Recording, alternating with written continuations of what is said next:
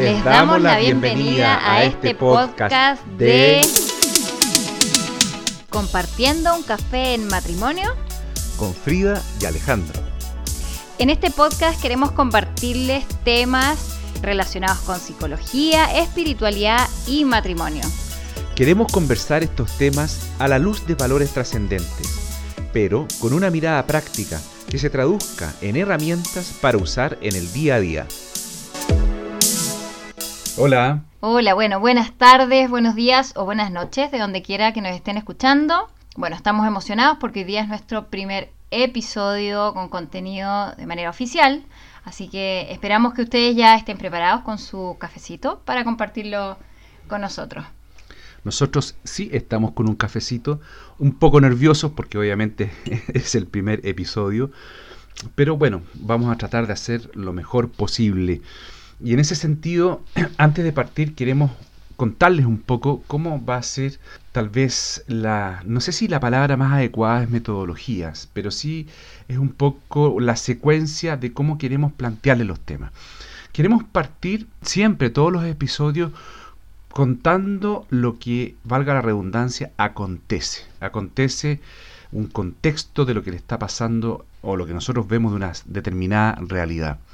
Luego de eso queremos especificar en esa realidad que vemos cuál es la problemática que puede haber. Y queremos adentrarnos en esa problemática para poder, como les decíamos nosotros en la introducción, entregarle herramientas, soluciones concretas que se puedan llevar para la casa para utilizar en el día a día. Bueno, hoy día em, lo que queremos compartir, reflexionar con ustedes, es un poco este concepto que, bueno, los especialistas, ¿no? Psicólogos como yo, se ha estado eh, poniendo mucho en la palestra, ¿no? Que estamos en una situación de em, eh, fatiga pandémica. Y esto nos pusimos a reflexionar y que, bueno, sí, es una realidad. La gente está cansada de esta situación, está con depresión, con angustia, bueno, por las pérdidas, ¿no? Pérdida de libertad, pérdida de nuestros seres queridos en, algunos casos, pérdidas de trabajo, eh, bueno, han habido muchas pérdidas, como muchos duelos, en tan poco, o sea, en una situación de incertidumbre, de adversidad, y de alguna manera hemos tenido que, digerir todo eso de una manera como, como rápida, eh, siendo que seguimos en una situación de incertidumbre, de no saber qué, qué es lo que puede pasar. Entonces nosotros un poco queríamos desarrollar, más allá del tema también psicológico, que es como la fatiga pandémica, eh, no sé si tú estás de acuerdo conmigo, que yo creo que lo que ha estado también aconteciendo es una fatiga espiritual. Absolutamente de acuerdo.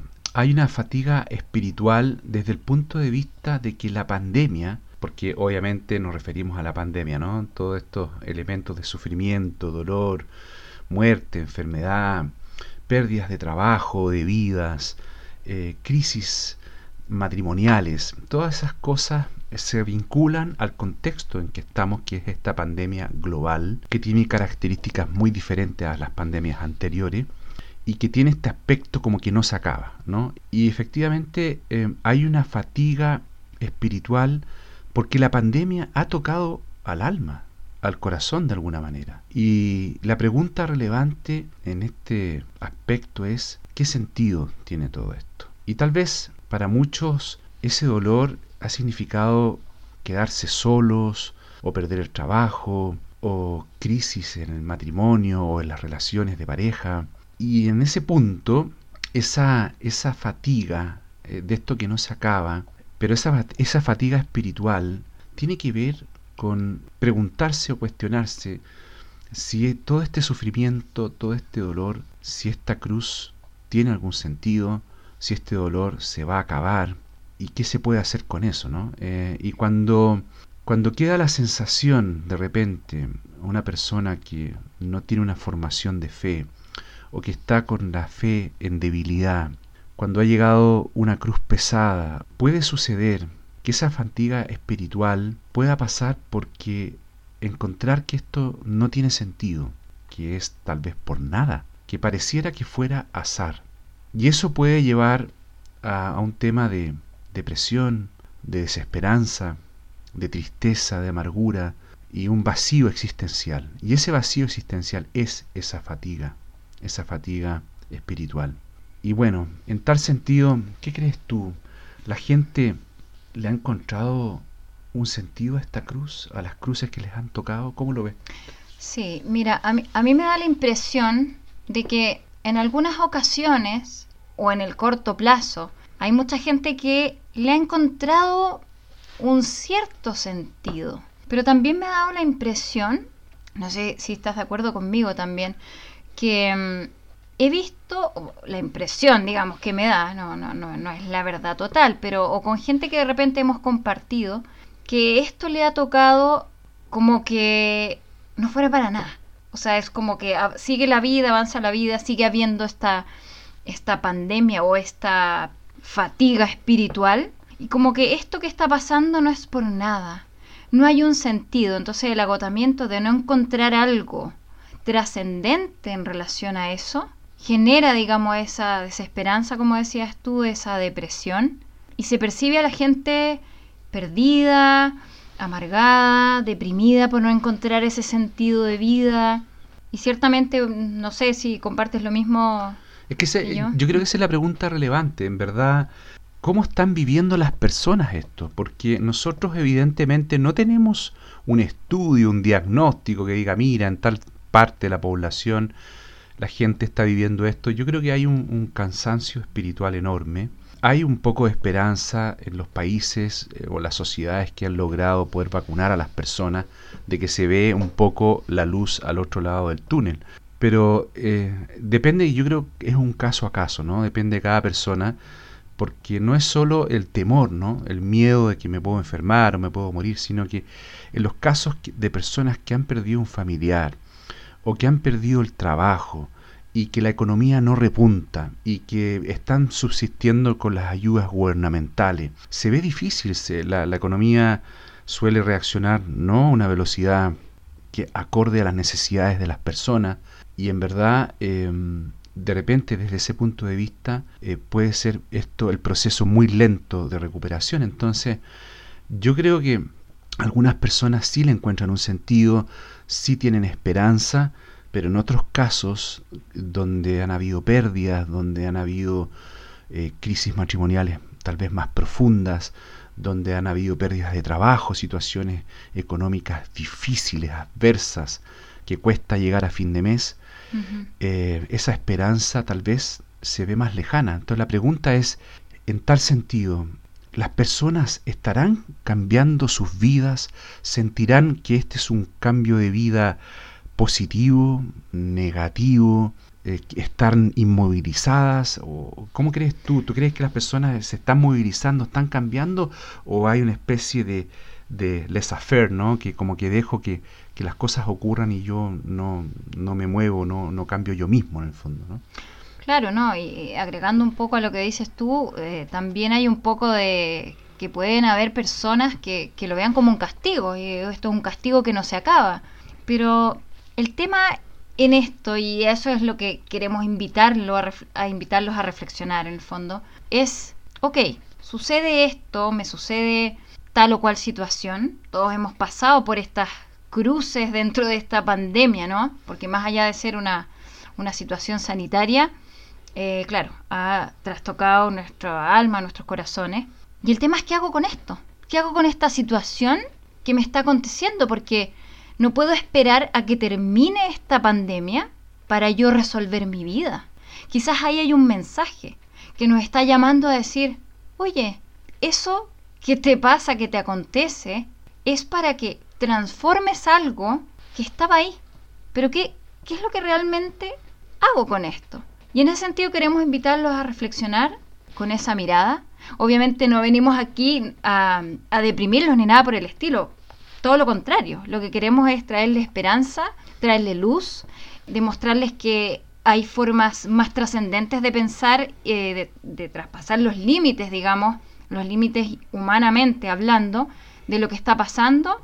Me gustaría que, que pudieras compartirnos un ejemplo que, vimos de eh, Juan Manuel Cotelo, de Infinito más Uno, que hace estas como películas. Y creo que él habla de, un ejemplo que lo cuentas tú muy bien, si lo puedes compartir. Claro, eh, Juan Manuel Cotelo eh, publicó esto en Instagram, me parece, y era como un video eh, donde él usaba una imagen y decía, aunque no lo parezca, y él lo decía, ojo, ah, lo decía el año pasado cuando esto estaba, digamos, muy duro todavía, se atrevió a tirar e-, este mensaje que yo lo encontré muy bueno, muy esperanzador. Lo encontramos bueno, esperanzador. Sí, eh, que en el fondo dice, esta pandemia es un regalo. Y como que cuesta ver esto como un regalo porque ha sido mucho sufrimiento, pero es un regalo, dice, con un envoltorio que no gusta.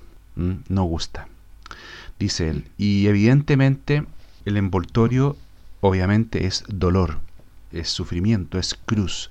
Pero dentro de ese envoltorio está el regalo. Y ese regalo es un poco la invitación desde el punto de vista de la esperanza que nosotros queremos hacerles a ustedes. Pero para eso no es tan fácil, digamos, cambiar la óptica. Y esa es la problemática que queremos hablar en este episodio. Porque hasta el momento hemos hablado de lo que es el contexto, de lo que es esta cruz, pero aquí hay una problemática. Hay, nosotros lo hemos conversado y hemos visto en general dos grandes problemas que pueden evitar eh, llegar a cambiar esa óptica. Eh, ¿Cuál crees tú que es el problema que tú has visto de una manera más clara desde tu punto de vista? Claro, en el fondo, ¿qué pasa si yo no me hago cargo de esto o no lo veo? Y lo que yo he visto en realidad es que las personas, claro, hacen primero un poco oídos sordos a la situación. O sea, quizás han visto lo evidente, pero no quieren enfrentar esa realidad. Entonces, lo mejor es anularlo, eh, no sentirlo, hacer como este corazón coraza, ¿no? Como este blindo mi corazón porque en realidad, me, claro, me encuentro quizás conmigo mismo o con una situación que no quiero enfrentar y bueno, tiendo también humanamente a protegerme de eso, ¿no? No quiero resolver esa situación.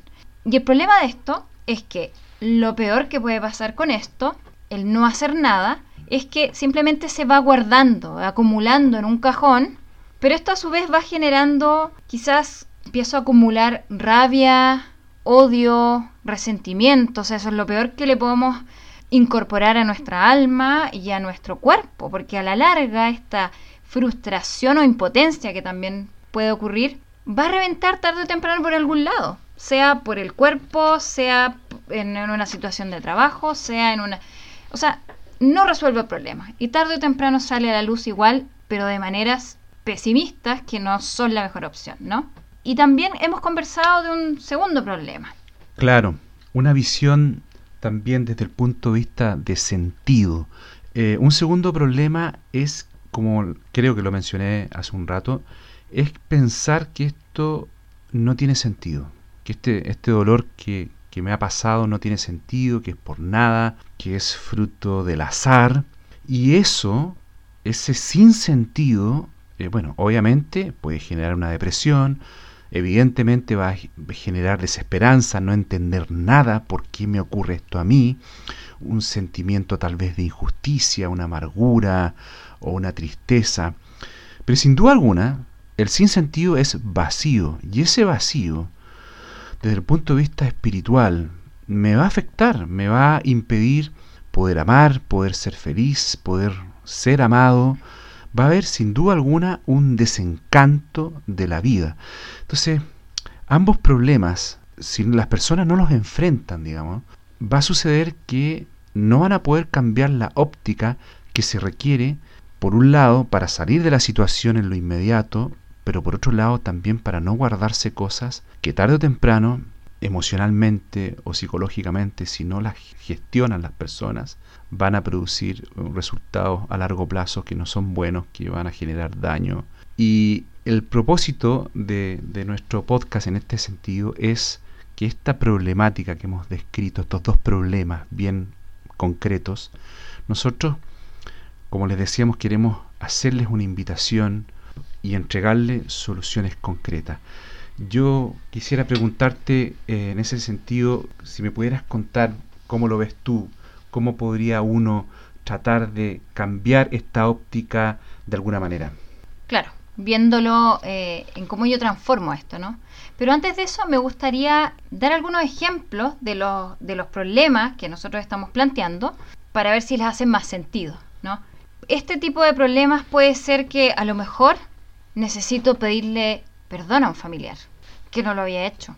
No había abierto mi corazón y esto me está carcomiendo por dentro. O no hablo de, o hay cosas de las cuales no hablo y se necesitan hablar, porque si no esto también me está poniendo este corazón coraza. O mm, quizás llegó el momento, quizás eh, en alguno que ha perdido el trabajo, por ejemplo, en que Dios me está haciendo el llamado de hacer otra cosa, de cambiar eso, de no seguir haciendo más de lo mismo.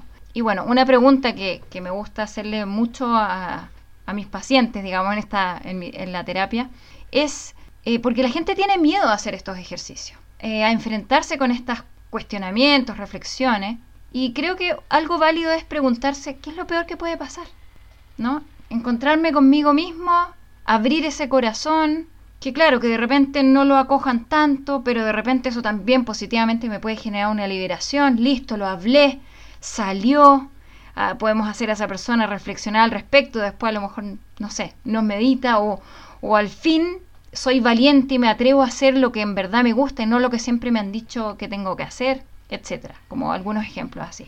¿Crees tú, eh, hay un, un término que está de moda hace un tiempo a la fecha, ¿crees tú que la pandemia en ese sentido, con esto que tú estás diciendo, esto de de repente lo emocional lo afectivo con una persona, pedir perdón o perdonar a una persona, ¿crees tú que desde el punto de vista del trabajo, por ejemplo, eh, la pandemia, esa gente que se quedó sin trabajo, te obliga a salir, y ese es el término que me refiero, de tu zona de confort?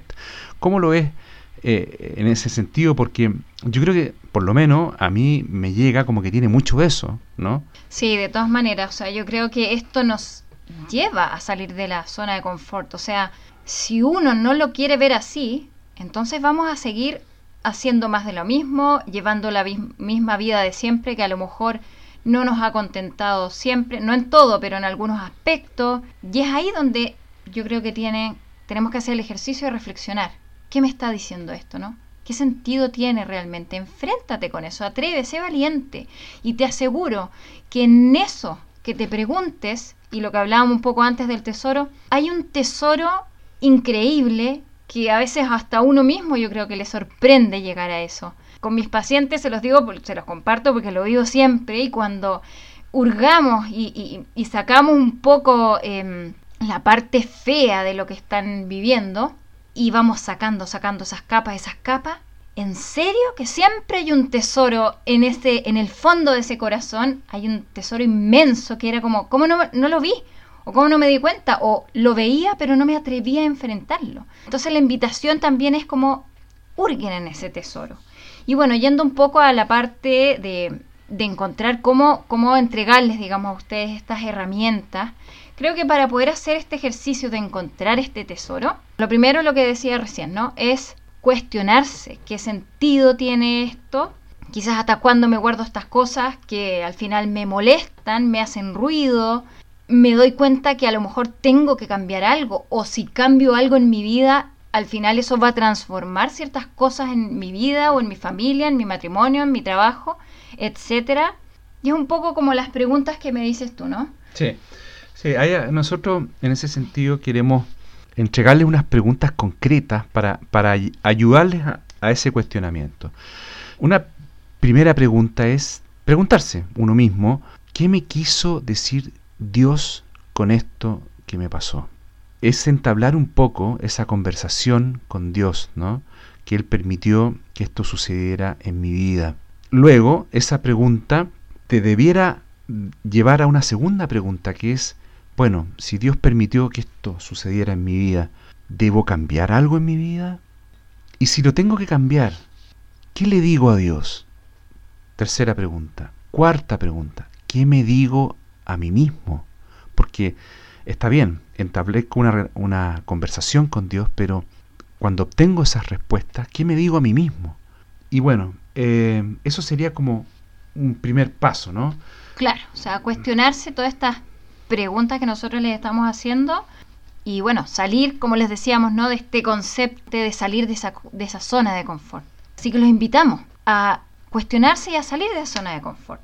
Una segunda cosa que queremos que invitarlos a que también se cuestionen es, ok, luego de que yo me cuestiono esto y reconozco que si hay algo o eso evidente, digo ya, ok, esto evidente, debo detenerme, parar y decir, y decir, ok, esto es evidente, no puedo seguir pateándolo, ¿qué hago con esto? ¿No? ¿Qué hago con esto? Esto tiene que llevarme a algo, o sea, este tesoro que al final yo encuentro, porque al final siempre va a terminar siendo transformado de manera positiva, te lo aseguro que sí, siempre trae algo positivo, ¿cierto? Es como esta crisis, por decirlo así, sanitaria que estamos viviendo, es una oportunidad de darse nuevas oportunidades en todos los ámbitos de la vida, dependiendo del que uno esté más débil, ¿no? Y, eso en segunda instancia, ¿no? ¿Qué hago con esto? Y empezar a pensar, ¿no? Y bueno, no sé si tú quieres comentar también el, el tercer punto.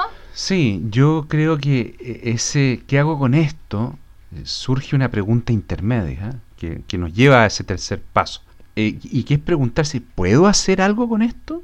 Y ahí nosotros lo decimos definitivamente, sí, claro que se puede hacer algo con eso, porque eso tiene un sentido trascendente, de lógica trascendente, y por lo tanto tiene una razón de ser, y eso significa que sí se puede hacer algo, porque Dios permitió esto para algo. ¿ah? Eh, es una invitación a una cosa, digamos, que, que, tiene un contexto temporal, por decirlo así, presente y futuro. Es un para, un para no de detenerse, sino que Dios nos dice, mira, esto es para que hagas esto, ¿no? Que Dios nos pide. Y en, e, y en ese sentido yo quiero decir que es legítimo, dependiendo del dolor que has atravesado, preguntarse también no solo el para qué, sino también el por qué. Y bueno, muchas veces la gente o las personas o lo, los entendidos dicen es mejor preguntarse para qué que un por qué. Pero muchas veces tenemos cuestionamientos, queremos entender por qué pasó algo. Es importante también saber el por qué. Pero el problema es cuando ese por qué, que tiene que ver con lo que ya pasó, una mirada hacia atrás, nos lleva nuevamente al inmovilismo. El por qué tiene que dar lugar al para qué a, a, mirar hacia el futuro o el presente para ver eso que Dios nos pide, porque sí se puede hacer algo. Todas las cosas pueden tener una explicación de por qué ocurrieron. Sin embargo, lo importante es cómo eso pasa por un proceso de transformación para un algo en el presente y en el futuro. Y claro, y, y es para algo esperanzador. Todo eso que se transforma en cosas buenas, en cosas que son queridas por Dios y que son queridas a lo mejor también por nosotros por mucho tiempo, siempre lo vamos a sentir como algo que nos libera de algo, de algo esclavizante que quizás estábamos teniendo, que nos estaba trabando o, que no nos hacía feliz o que tenía un cargo de conciencia por X cosa.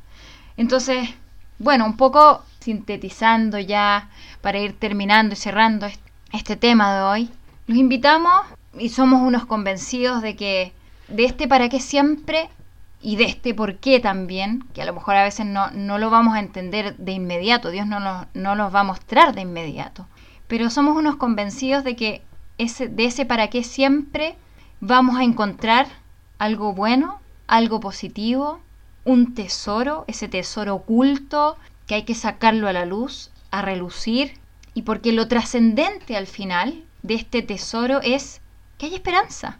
Hay esperanza al final.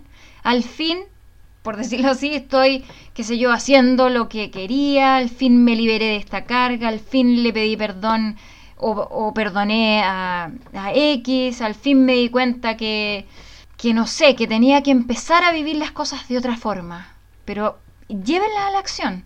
Eh, nosotros también hemos vivido situaciones adversas y nos hemos dado cuenta que en la medida en que hemos no sido pasivos, porque claro, en un principio lo hemos sido, pero el hacer estas reflexiones que le estamos compartiendo, al traspasar de lo pasivo a lo activo, nos hemos encontrado con bonitas sorpresas, algunas a lo mejor que no nos esperábamos, pero se ha producido una transformación, un cambio, y por eso los invitamos, digamos, a hacer este ejercicio.